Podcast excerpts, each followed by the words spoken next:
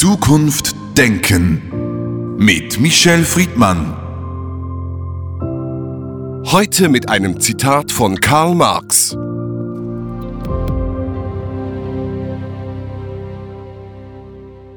Die Menschen machen ihre eigene Geschichte, aber sie machen sie nicht aus freien Stücken, nicht unter selbstgewählten, sondern unter unmittelbar vorgefundenen, gegebenen und überlieferten Umständen.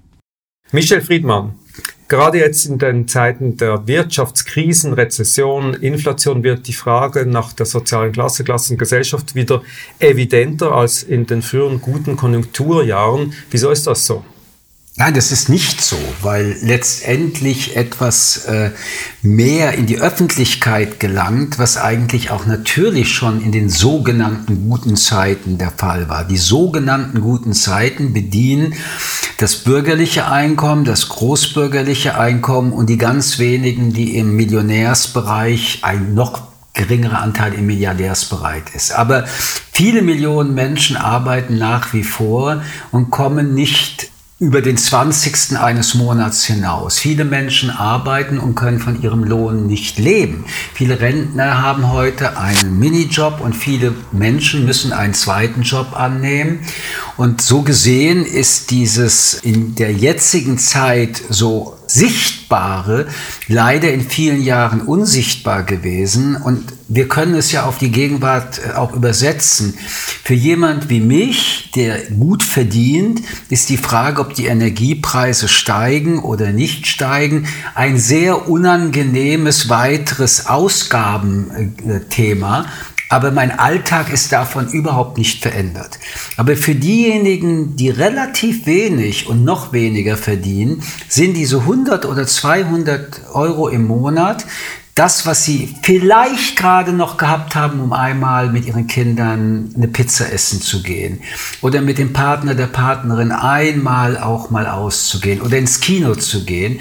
Und das ist futsch. Und bei denen, die nicht mal so eine Reserve haben, ist man dann doch vom Staat abhängig. Und das ist das, was, wenn man arbeitet, jedenfalls nicht erreichen will. Diejenigen, die ohne Arbeit sind oder bei uns, jetzt heißt das Bürgergeld, früher Hartz IV sind, diejenigen, die so leben müssen, stehen überhaupt jetzt nicht in der Diskussion dessen, was wir ansprechen.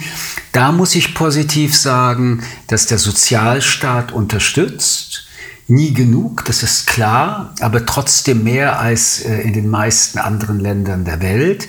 Aber um was es geht, ist diese Frage Bürgertum, Großbürgertum, Kleinbürgertum.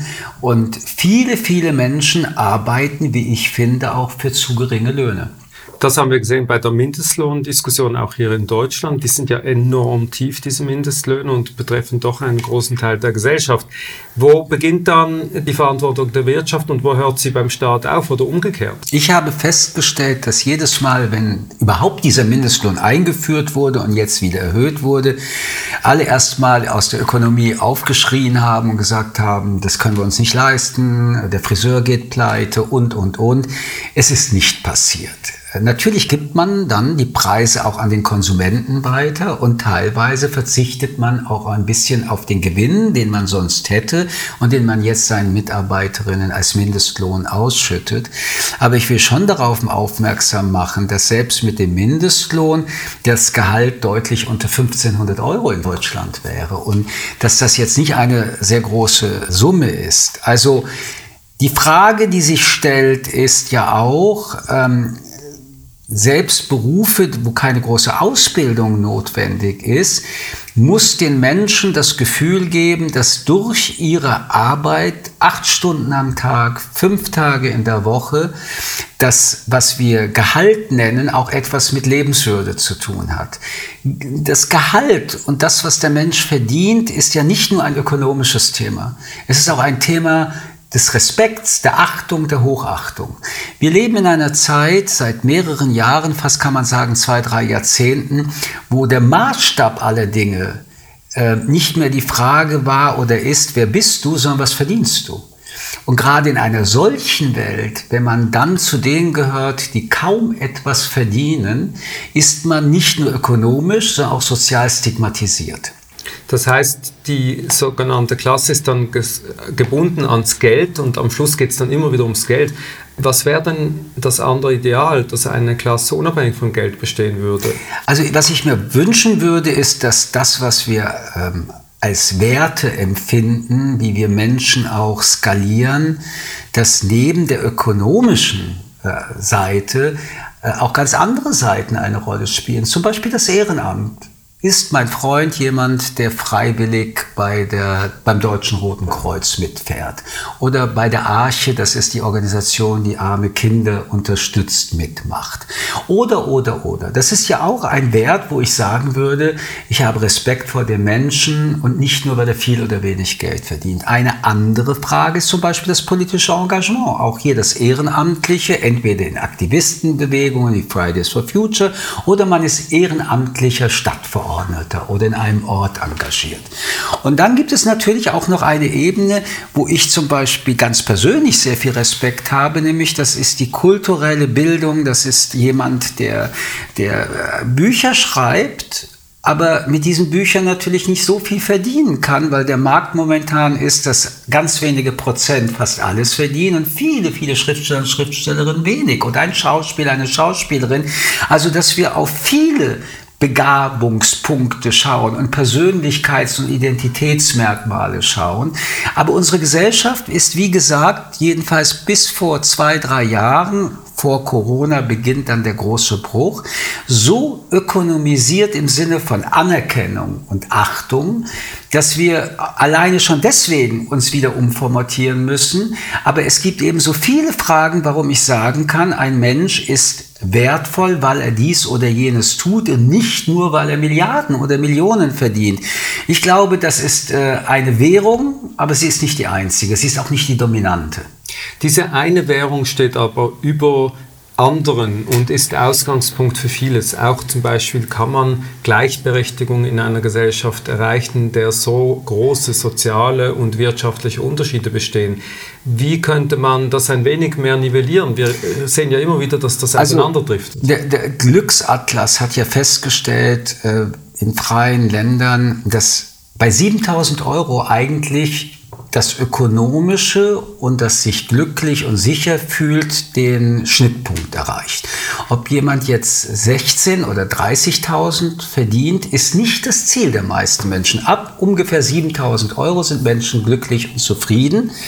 Wir haben nur einen Exzess, eine Perversion in den letzten Jahren erlebt, dass eben durch die Börse und äh, der, der Reduzierung der Währungen, die einen Menschen ausmachen, ähm, der Mensch primär danach bewertet wird, wie viel Geld er hat oder welche Firmen er besitzt oder welche Beteiligungen er hat und wie viele Häuser dieser Mensch hat. Das heißt, die Ökonomisierung ist gleichzeitig auch eine Banalisierung der Gesellschaft. Sie ist der Ausdruck dieses neoliberalen Zeitalters gewesen und dass da eine ganze Generation, die jetzt um die 30, 35 ist, davon geprägt wurde, stimmt. Ich erinnere mich an meine Eltern, äh, Gott hab sie selig, wenn bei uns mal ein Professor zu Besuch kam, dann waren die aufgeregt und der Blutdruck war auf 200 zu 100. Warum? Weil der Respekt vor einem so gebildeten Menschen, das mag stimmen oder nicht, das lasse ich dahingestellt sein, so unglaublich war. Ich erlebe bei der jüngeren Generation, dass die dann gleich sagen, na gut, der ist ganz klug und gebildet, aber was verdient der schon? Aber wenn jemand käme, äh, der aus einem DAX-Unternehmen käme, dann wäre bei denen der Blutdruck so hoch.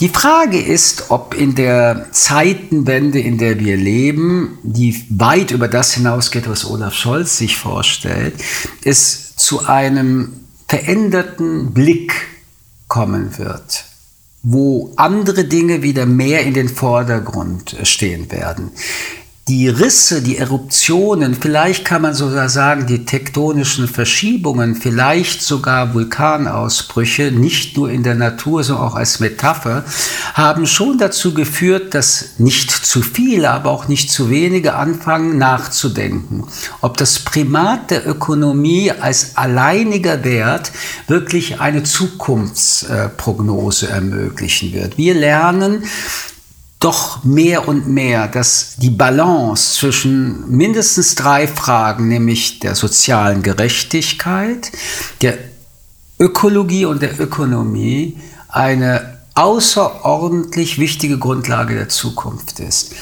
Und wir erkennen vor allen Dingen, dass Bildung etwas ist, was unverzichtbar ist. Und an dem Punkt will ich schon sagen, was mich zutiefst betrübt, ist die Spaltung der Gesellschaft in drei Bildungssysteme. Mittlerweile sind es nämlich drei.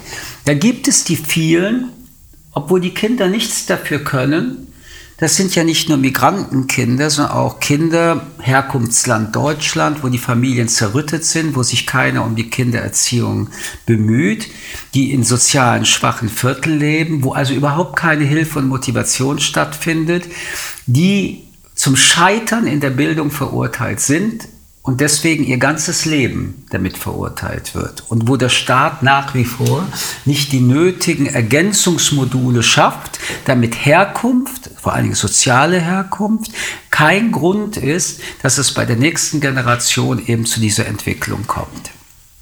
Das gilt übrigens für sehr viele Staaten in Europa. Es gibt einige Staaten in Nordeuropa, die machen das anders und man sieht, wie die Ergebnisse sind. Die zweite Bildungsungerechtigkeit sind diejenigen, die zwar in den Systemen laufen, aber die Systeme, nimmt man Deutschland, sind deutlich mit zu wenig Lehrkräften ausgestattet. Das Curriculum wird eher oberflächlich durchgezogen. Einige Lehrer reißen sich wirklich den Hintern aus, damit das geht und aber moderne Fragen wie Digitalisierung, Lernen äh, in, in dem Internetzeitalter, Gebäudequalität sind strukturell unterirdisch. Und die dritte Gruppe, und das ist dann wieder eine, ein Zeichen der sozialen Klassengesellschaft, entkoppelt sich aus den öffentlichen Bildungssystemen. Mehr und mehr private Grundschulen, Gymnasien, mittlerweile Universitäten machen sich breit. Diese Schulen können nur Menschen besuchen, Kinder, deren Eltern viel Geld haben. Wenn sich das weiter so vertieft, dann ist jede Vorstellung von meinen Kindern soll es besser gehen, gerade von den Eltern, denen es gerade schlecht geht, eine un mögliche äh, Vorstellung. Wenn Menschen nicht mehr das Gefühl haben, dass es ihren Kindern aber besser gehen kann, dann wird aus einer solchen strukturellen Ungerechtigkeit sozialer Brennstoff. Sie haben die Eltern erwähnt, die dafür schauen, dass es ihren Kindern besser geht.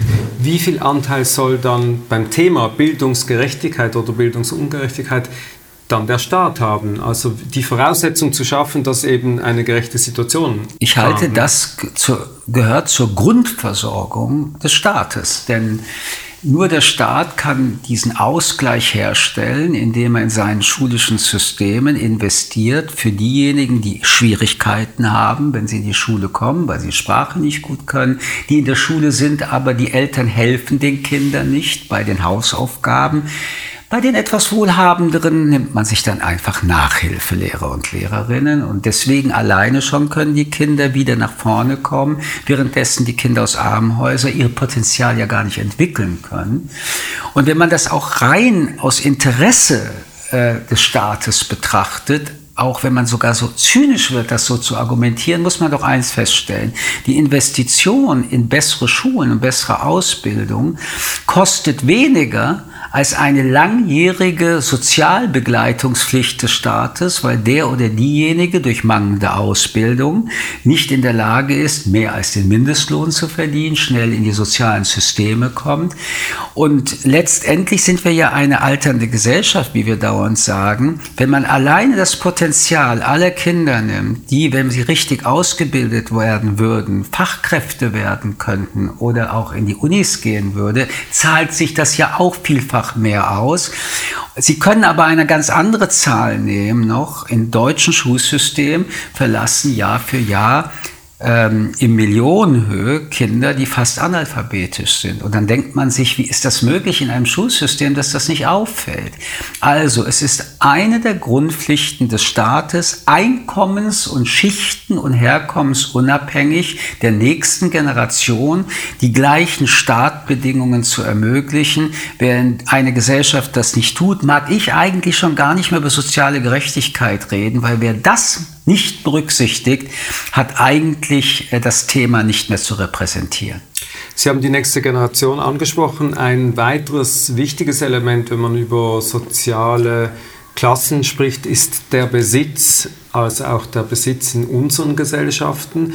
Die Menschen, die besitzen, können der nächsten Generation etwas übergeben, was Menschen, die nichts besitzen, eben nicht so gut können. Wie ist die Partizipation der Besitzenden? Max Weber, der Soziologe, hat immer wieder darauf hingewiesen, dass diese Asymmetrie natürlich eine Klassengesellschaft nochmals befördert. Wie muss man damit heute umgehen? Also Sie sprechen ein wichtiges Thema an. Wir reden ja in der Sozialwissenschaft von Einkommensgerechtigkeit, von Bildungsgerechtigkeit und wir reden von Vermögensgerechtigkeit. Die einzige Möglichkeit, große Vermögen zu mittleren oder kleinen zu machen, ist äh, nach wie vor das, was wir die Erbschaftssteuer nennen oder, wie sie in Frankreich jahrelang praktiziert wurde, teilweise auch in einigen Kantonen der Schweiz, die Vermögenssteuer. Die Vermögenssteuer ist nichts anderes als die vorweggenommene Erbschaftssteuer. Ähm, die Debatte ist sehr komplex, weil es eine gesamte Steuerkonzeption des eines Landes gibt, das nicht identisch ist mit dem des anderen. Aber lassen Sie mich das grundsätzlich so formulieren. Wenn eine junge Generation weiß, dass sie ohne Arbeit, also dank des Vermögens, daraus resultierende Erträge hat, die Arbeit nicht mehr notwendig machen für ein gutes Leben, passiert doch was anderes mit den jungen Leuten, als nur, dass sie Erben von großen Vermögen und Einkommen sind. Letztendlich demotiviert das diese jungen Leute, sich anzustrengen oder was eben existenziell schon nötig ist, auch wegen, wegen des Einkommens zu arbeiten. Also die Disziplin, dass das Leben erwartet, dass du etwas tust, um deine Existenz zu ermöglichen. Wir haben in Deutschland wahrscheinlich mehr als eine Million Menschen, die ein sehr gutes Leben leben können, ohne arbeiten zu müssen, aus den Erträgen ihres Vermögens. Wenn äh, ich mir das vorstelle, ich möchte keine Kinder haben, die mir dann sagen, aber Papa, warum soll ich Schreiner werden? Unsere Zinsen sind doch zehnmal so hoch im Monat als das, was ich verdienen kann. Und ich dann sagen würde, erstens, weil du ein Leben in Arbeit auch äh, kennen musst und weil das Vermögen ja auch irgendwann mal verschwinden kann, aber vor allen Dingen, damit du in deiner Sozialkompetenz das tust, was fast alle Menschen auf dieser Welt tun müssen, nämlich morgens aufstehen und dir dein Einkommen verdienen sollst. Warum sollst du denn jetzt nicht Schreiner werden, obwohl du das als Beruf dir erträumst, nur weil du mit den Zinsen beispielsweise besser leben kannst? Aber zum politischen Teil ihres Themas, man kann natürlich darüber diskutieren, was Steuergerechtigkeit im Sozialdenken ist. Und da gibt es ja eine Bandbreite, die gerade bei den großen Vermögen sagt, hohe Erbschaftssteuern, hohe Vermögenssteuern. Es bleibt ja dann immer noch mehr, als ein durchschnittlicher Mensch je an Vermögen wird anschaffen können. Andere sagen, ich habe aber mein Einkommen schon einmal versteuert, ihr kommt mit einer zweiten Steuer. Politisch muss man sagen, eine Gesellschaft, in der wenige so viel haben und von Generation zu Generation weitervererben und die vielen so wenig an Eigentum haben, wird früher oder später wiederum zum sozialen Sprengstoff. Also wie weit die Befriedung einer Gesellschaft trotz unterschiedlicher Einkommen und Vermögen, und dagegen ist es a priori erstmal gar nichts zu sagen, immer noch den Zusammenhalt hat oder wo ein Point of No Return ist im Sinne auch des Einkommens, Einkommens und des Vermögens, das haben wir schon an verschiedenen Teilen gesehen. Ich erinnere mich, als ich nach New York mal geflogen bin, zu der Zeit, wo New York immer mehr zerfiel, weil viele Viertel kaputt gegangen sind, weil dort Menschen in Arbeitslosigkeit und ohne Einkommen lebten. Und in Amerika, wie wir heute wissen, gibt es ja ähm, Social Security und vor allem die Gesundheitssecurity, wie wir das kennen, überhaupt nicht. Ich erinnere mich, dass ich, wenn ich auf so einer Avenue, wie die Fifth Avenue spazieren ging, dass eine Kreuzung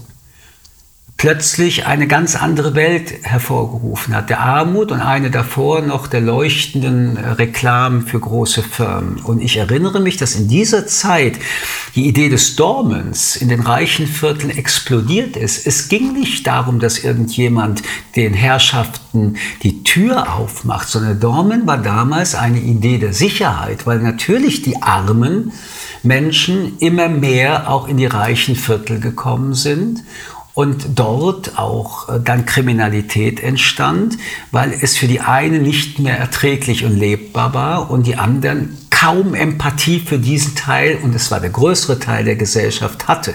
Also dort, wo die sozialen Unterschiede zu groß werden, ist eine demokratische Gesellschaft gefährdet. Karl Marx und dann später der Marxismus sind angetreten zur Überwindung der Klassengesellschaft. Sie ist wieder äh, Teil der politischen Debatte geworden. Ist das wirklich eine Utopie letztlich, die Aufhebung der Klassengesellschaft? Also ich glaube, dass es eine Utopie ist und ich bin mir auch gar nicht sicher, ob ich mir wünsche, dass die Gesellschaft zu einem Einbrei wird. Und da geht es nicht nur ums Einkommen, es geht ums Denken, es geht um äh, Politik und alles. Nein, nein, also die Unterschiedlichkeit per se ist gar nicht das wirkliche Problem. Nur wenn die Unterschiedlichkeit zu groß wird und durch Geburt dann auch noch zementiert wird in die nächste Gesellschaft, dann ist die Frage der Würde des Menschen wieder angefragt. Also es gibt auch eine Würde, die man in Armut nicht mehr realisieren kann. Und wenn wir von der Würde des Menschen reden, dann müssen wir von einem menschenwürdigen Leben reden. Und das ist bei uns auch eine Frage der Ökonomie. Und wer das nicht ernst nimmt, der provoziert einen Zusammenbruch dieser Gesellschaften, der, der provoziert soziale Unruhen und damit beschädigt er letztendlich alle, die in dieser Gesellschaft leben. Was man aber sagen muss, ist, dass jedenfalls in den modernen Gesellschaften alleine durch die Etablierung von Gewerkschaften, alleine durch die Möglichkeit zu streiken, alleine durch die Möglichkeit auch politische Parteien zu haben, die darauf mehr Priorität nehmen als die anderen, im Gegensatz zu der Zeit, als Marx gelebt hat und seine Thesen äh, auch beschrieben hat, wir insgesamt, glaube ich schon, jedenfalls in Europa verstanden haben, dass dieses Mindestmaß an sozialer Sicherheit unverzichtbar ist. Es bleibt aber bei einer ungerechten Gesellschaft. Ja, warum soll die Chefschwester, Pflegeschwester in einer Intensivstation ein, ein Zehntel dessen verdienen, was der Chefarzt dort verdient? Jetzt werden wir sagen, aber der Chefarzt hat mehr Ausbildung, hat mehr Verantwortung. Ja, aber wie erklärt man ein 10 oder ein 20-fach höheres äh, Einkommen? Aber hier haben jetzt zum Beispiel die Pflegekräfte die Möglichkeit ähm, zu streiken. Sie haben die Möglichkeit, sich ein bisschen mehr zu organisieren. Das war bei Marx noch nicht der Fall. Auch würde ich jedenfalls für die modernen Staaten sagen, der Mensch als Ware ist so ein eindeutig nicht mehr zu besprechen. Natürlich profitiert der Arbeitgeber vom Arbeitnehmer, denn die Idee ist immer, das, was der Arbeitnehmer an Gewinn für das Unternehmen bringt, ist geringer als die Kosten, die wir bezahlen müssen. Auch hier sehen wir aber, dass gerade, und jetzt kommt wieder die Frage der Bildungsgerechtigkeit, je qualitativer die Ausbildung ist, desto selbstbewusster sind diese Arbeitnehmerinnen gegenüber dem Arbeitgeber. Es geht nicht daran, dass wir uns alles teilen. Es geht darum, dass die Anteile, die wir uns teilen, für alle Beteiligten als gerecht, also als Win-Win-Situation gesehen wird. Michel Friedmann, vielen Dank für das Gespräch. Ich danke Ihnen. Zukunft Denken mit Michel Friedmann. Ein Podcast des jüdischen Wochenmagazins Tachles.